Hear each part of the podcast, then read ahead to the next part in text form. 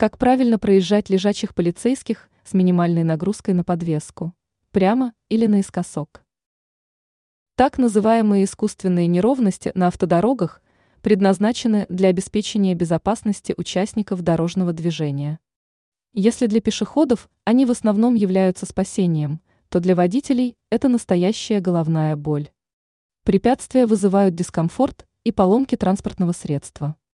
Чтобы причинить минимальный вред ходовой части автомобиля, водители разрабатывают специальные методики и делятся друг с другом советами. В частности, выбирать приходится между тем, как правильно проезжать неровность – по прямой или наискосок. Вот только прежде нужно грамотно остановиться. Как останавливаться? Чтобы проехать неровность правильно, нужно вовремя снизить скорость авто. Это делается плавно и заблаговременно. Но главное отпустить педаль тормоза перед самым наездом на препятствие. Дело в том, что при торможении центр тяжести смещается на переднюю ось, что вместе с силом проездом неровности создает дополнительную нагрузку на подвеску, если не отпустить педаль. Лучше наискосок. Это самая популярная схема проезда лежачих полицейских.